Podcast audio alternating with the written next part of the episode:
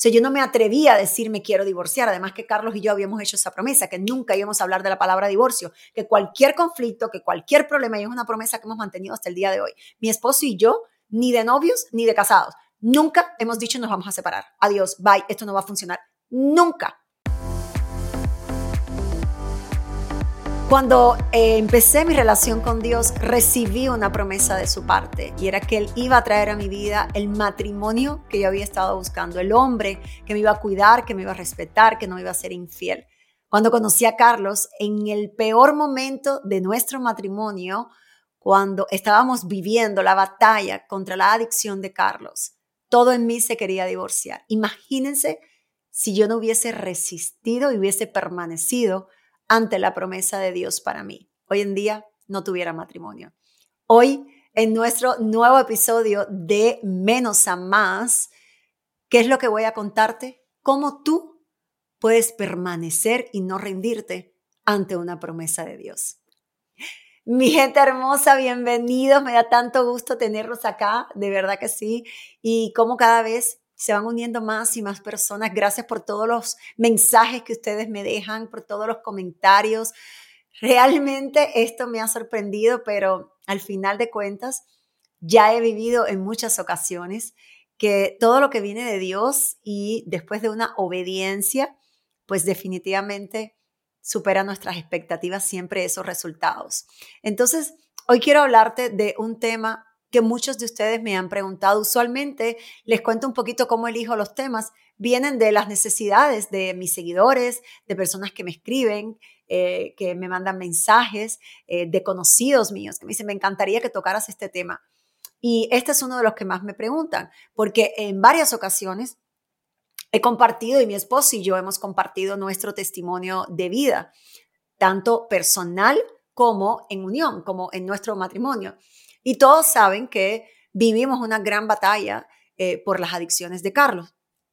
Entonces quiero contarte un poquito cuál es la importancia de tu permanecer ante las promesas de Dios. Y para eso tengo que contarte un poco de mi historia. No te preocupes porque te voy a contar un poco de mi historia, pero también te voy a decir cómo aplicar esto a tu vida, porque creo que es una de las cosas más importantes y de mis objetivos número uno eh, en este, con este podcast. Que aunque yo te hable de experiencias vividas, tú puedas también tomar notas de cómo tú puedes aplicarlas a la tuya. Y creo que Dios es hermoso en eso, porque Dios a través de su palabra nos dice cómo vivir una vida en orden, una vida plena y una vida donde alcancemos nuestro mayor potencial y vivamos su propósito de vida. En mis momentos de más desesperación, cuando ya yo me sentía perdida y que el amor no era para mí. Sin embargo, llegué a los pies de Cristo y empiezo mi relación con Dios, empiezo a congregarme, empiezo a ir a la iglesia. Ah, yo recibí una promesa por parte de Dios un día que yo me quebranté. Y en un domingo, después del servicio, durante el servicio, donde hablaron de esas áreas infértiles de la vida de uno, yo entendía que mi área infértil era mi vida eh, emocional, mi vida en el amor. Había tenido dos fracasos y yo quería, ¿quién no quiere ser feliz? ¿Quién no quiere sentirse amada? Y yo le, le dije a Dios y le dije, yo te prometo que si tú me traes el hombre que realmente sea el adecuado, que venga de ti, el hombre que sea asignado de tu parte, después que tú trabajes conmigo todo lo que tengas que trabajar, pues yo te prometo que los dos te vamos a servir. Y recuerdo claramente que Dios me dijo, ese hombre va a llegar. Cuando eso Carlos no, no estaba ni por los alrededores de mi vida, ni pensaba yo, ¿verdad?, que viniera a los alrededores de mi vida. En todo ese tiempo Dios empezó a trabajar en mí, en mis heridas, en mi autoestima, en mi amor propio, en lo que ocurría. Y llega Carlos a mi vida. Cuando Carlos llega a mi vida y empezamos a salir, a conocernos, yo sabía, y Carlos fue muy honesto conmigo, un día que yo le pregunté, bueno, tú realmente haces marihuana, porque ya como había ciertas señales que yo podía, por conversaciones, no por cosas físicas que yo podía ver en él, porque le soy honesta, yo no sabía identificar, porque nunca en mi vida, y siempre lo digo, tengo 50 años, nunca he visto una droga delante de mí, nunca, le soy honesta, Dios sabe que le digo la verdad. Entonces no tenía yo manera de como identificar. Pero sí, en varias conversaciones yo veía su inclinación a que esto era normal. Y le pregunté, le dije, oye, ¿realmente tú haces esto? Él me dijo, sí. Y yo encuentro que es normal, además es medicinal. Yo le digo, no, entonces mira, tú en mi vida no puedes estar. Y nos separamos. Yo le dije, realmente eso yo no lo quiero para la vida de mis hijos. Él no había conocido a los niños todavía. Y dejamos de vernos por un tiempo. Durante ese tiempo que estuvimos alejados, que fue aproximadamente dos meses, yo recibí muchas indicaciones y palabra de Dios porque yo continué yendo a la iglesia y dije, bueno, este no era el hombre, no era el hombre. Y Dios me decía, ese es el hombre. Ese es el hombre. Aquí quiero hacer un paréntesis. Usualmente, cuando Dios nos hace una promesa en cualquier área de tu vida, en este caso lo voy a llevar a la que yo recibí, que yo iba a tener ese matrimonio y Dios me sigue diciendo, ese es el hombre. ¿Qué pensamos nosotros? Que esa promesa viene perfecta y que no va a tener ni va a tener que ser, que va a vivir un proceso. ¿Entienden? Entonces, que yo entendía que ese hombre iba a llegar sin problemas. Iba a ser mi otra mitad sin ningún tipo de vivencia, proceso que íbamos a tener que vivir juntos. Claro, yo era muy joven en este mundo espiritual, en esta relación con Dios, so, así lo percibía yo. No, si viene de Dios, va a ser perfecto. ¿Por qué te digo esto? Porque yo entiendo que hay muchas, muchas personas, uno, que esperan que tu relación con Dios, que tener una relación con Dios signifique que tú no vayas a tener problemas en la vida, ni tener que atravesar dificultades, y eso no es cierto. Lo único que ocurre es que ahora esas dificultades las atraviesas no estando sola, sino aferrada a tu fe y a la mano de Dios. Yo en ese entonces no lo entendía. Yo decía, ¿cómo que ese es el hombre? No puede ser ese, ese hombre. Mira, hace marihuana. Yo no puedo estar con un hombre que hace marihuana. Y seguía sin entender. Con el tiempo, Carlos me escribe y me dice, mira, realmente, si por marihuana no estoy contigo, yo no voy a perder una gran mujer y la mujer que yo siento que es la mujer de mi vida, yo puedo dejar la marihuana. That's it. Yo la dejo. Y le dije, ok, pues vamos a tratar.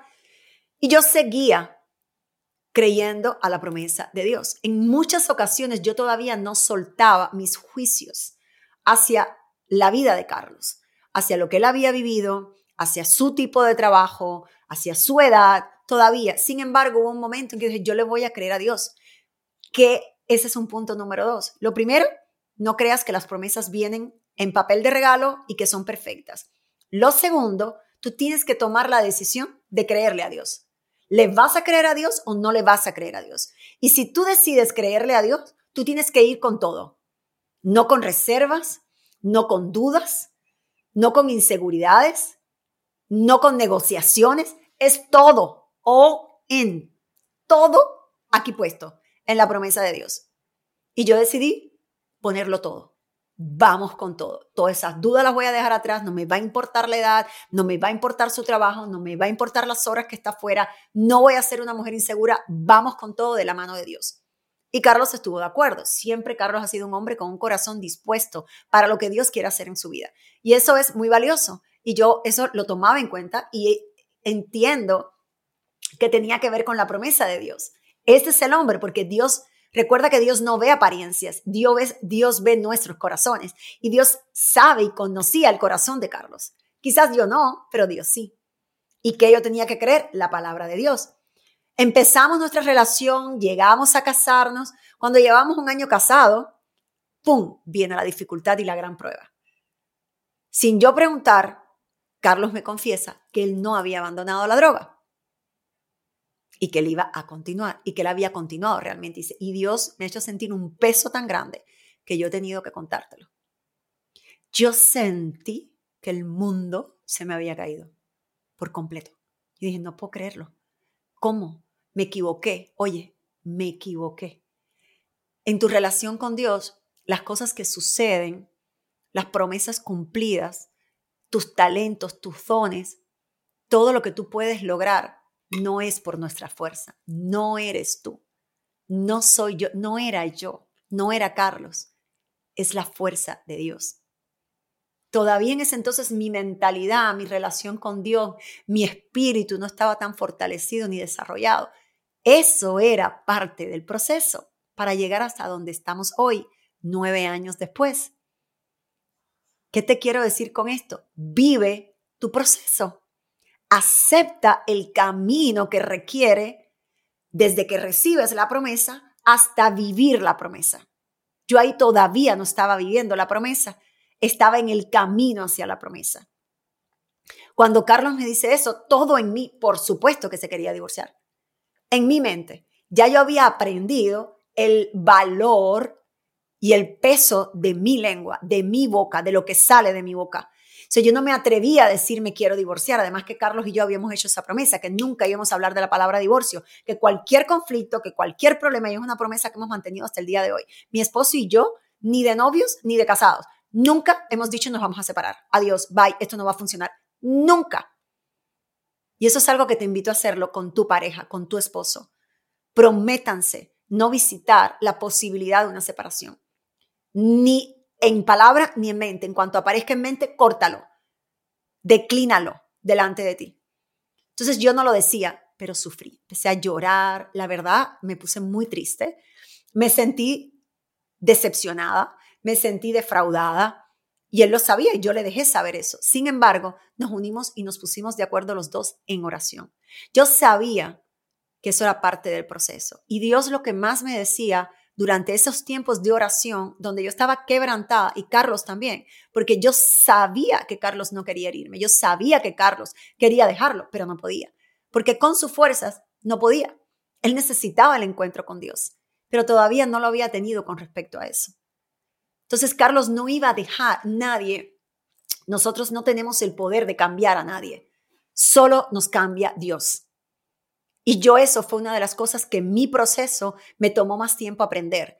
El dejar ir. Yo no tengo nada que hacer aquí. Yo como esposa, lo único que podía hacer era orar. Y eso Dios me lo mostró. Orar y esperar en Dios. No nuestro tiempo, el tiempo de Dios. Y por mucho les puedo decir, al principio yo estaba muy acongojada, muy dolida.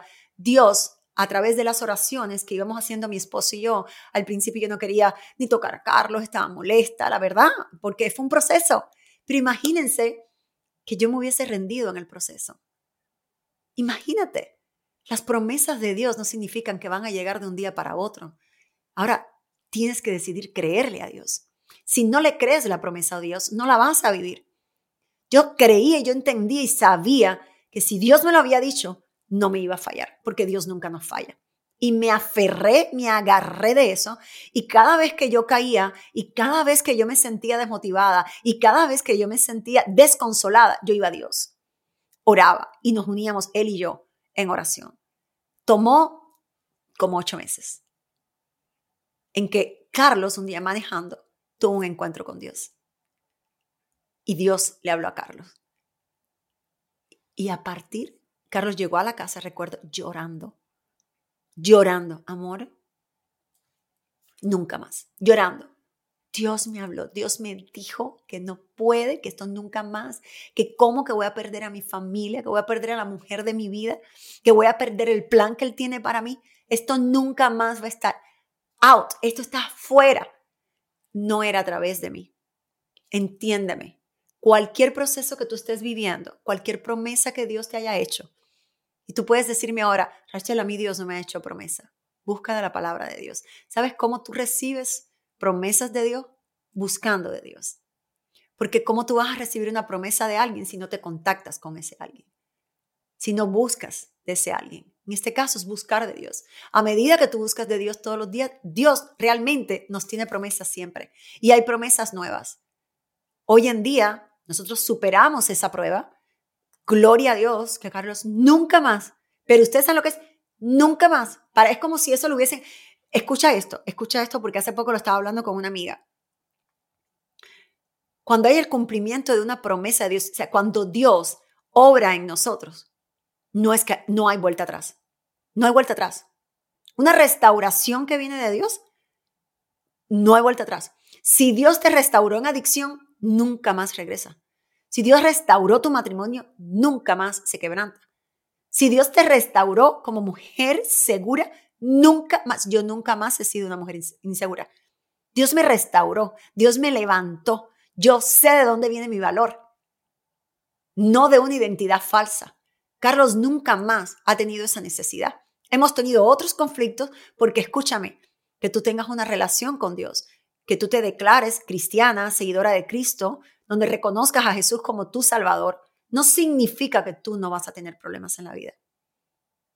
Significa que tú sabes que siempre estás en avance y que nunca estás sola y que lo que te prometió tú lo vas a cumplir. Si no lo has visto cumplido es porque no es el tiempo de Dios o porque tú no has hecho lo que se requiere para que se cumpla.